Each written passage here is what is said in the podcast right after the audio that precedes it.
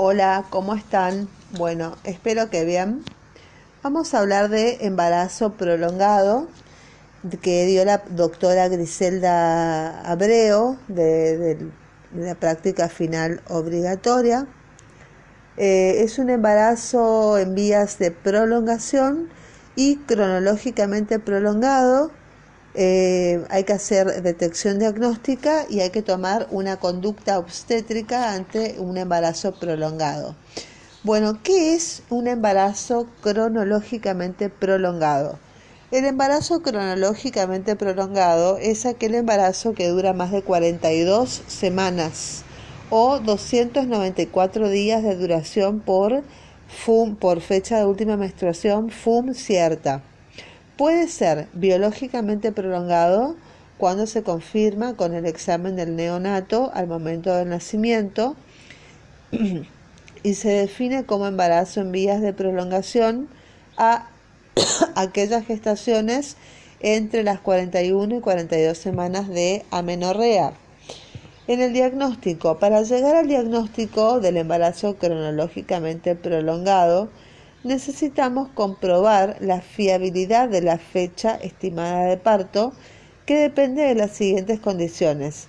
Que no haya utilizado anticonceptivos, que haya tenido tres periodos regulares antes del último, que el último periodo haya sido normal en duración y cantidad de flujo, que no haya habido lactancia, eh, que sea con estimación ecográfica de la longitud cráneo-caudal entre 7 a 11 semanas de gestación, la fecha de comienzo de percepción de los movimientos fetales por parte de la madre.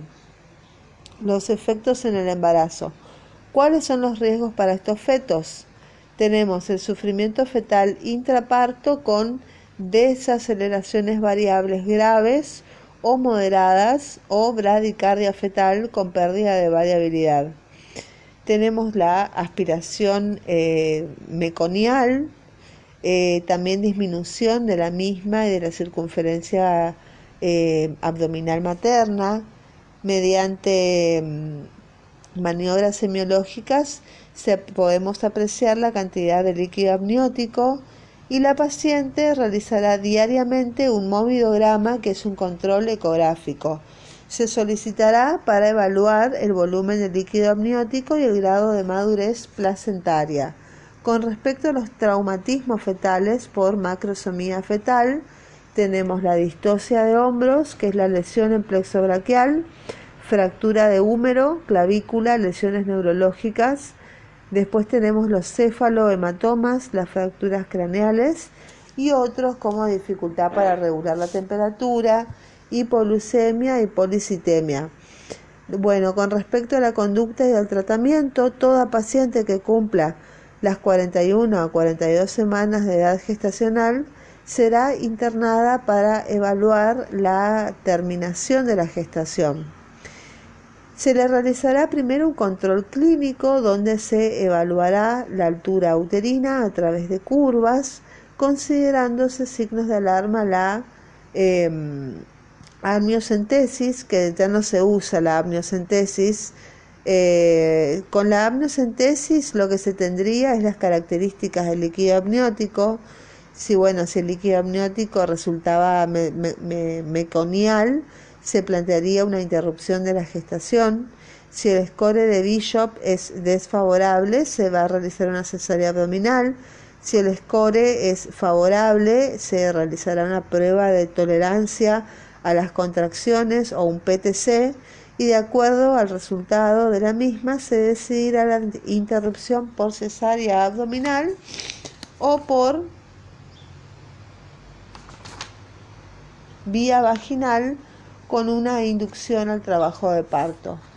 Eh, si en la amniocentesis resulta claro, se realizará una PTC, eh, inducción sin importar el score de Bishop. Las pacientes que tienen amenorrea incierta, pero se les realizó una ecografía en el primer trimestre y por la misma edad gestacional es mayor a 42 semanas, entran en el protocolo de embarazo cronológicamente prolongado. Con respecto a la elección de la vía de parto, el embarazo en vías de prolongación y cronológicamente prolongado no tiene indicación absoluta de cesárea y los factores a evaluar son la edad materna, la paridad, eh, la cantidad de hijos que tuvo anteriormente y los antecedentes obstétricos de esos partos. También vamos a ver la evaluación obstétrica actual, como el tamaño fetal, las condiciones de la pelvis materna, la valoración cervical, si la presentación es eh, la, cómo está presentado el feto, la presentación de fetal mediante maniobras de Leopold y la altura de presentación. Recordar que para inducir debe pasar por pruebas de salud, que, que es la PTC, que son eh, pruebas de tolerancia a las contracciones. Bueno, la amniocentesis no se realiza de rutina, no se realiza porque trae muchas infecciones. En el protocolo de embarazo cronológicamente prolongado, las pacientes que tienen 41 semanas serán controladas en forma ambulatoria con un movidograma diario y el CASA cada 44 horas, cardiotocógrafo cada 48 gramos y si el score de Bishop es desfavorable hasta alcanzar las 42 semanas, procediendo entonces como se menciona anteriormente. Si el score de Bishop es favorable, se procederá a la, em, a la prueba de tolerancia a las contracciones y a la inducción para evitar el sufrimiento fetal eh, crónico. La amniocentesis no se utiliza, ya dijimos, eh, algoritmo para el manejo del embarazo prolongado. Tenemos una gestante de 41 a 42 semanas por FUM cierta.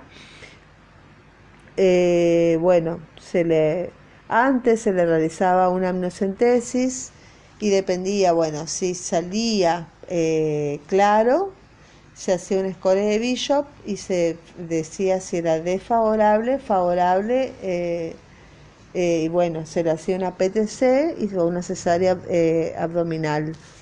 Y si era meconial, también se le hacía un score de Bishop y se, se veía si era favorable o desfavorable, se le hacía la prueba de tolerancia a las contracciones, inducción y evolución al parto o cesárea. Muy bien, esto es todo lo que dice la, doctora Abreu sobre embarazo prolongado. Entonces, eh, la conducta es que todas las pacientes, con, o sea, es, un embarazo con una FUM cierta eh, que dura más de, 42, de 41 a 42 semanas por FUM cierta.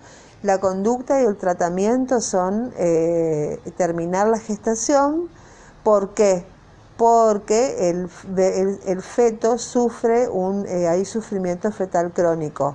Puede haber aspiración meconial, disminución de la misma y eh, la paciente eh, se tiene que realizar un control ecográfico, un movidograma y terminación de la gestación.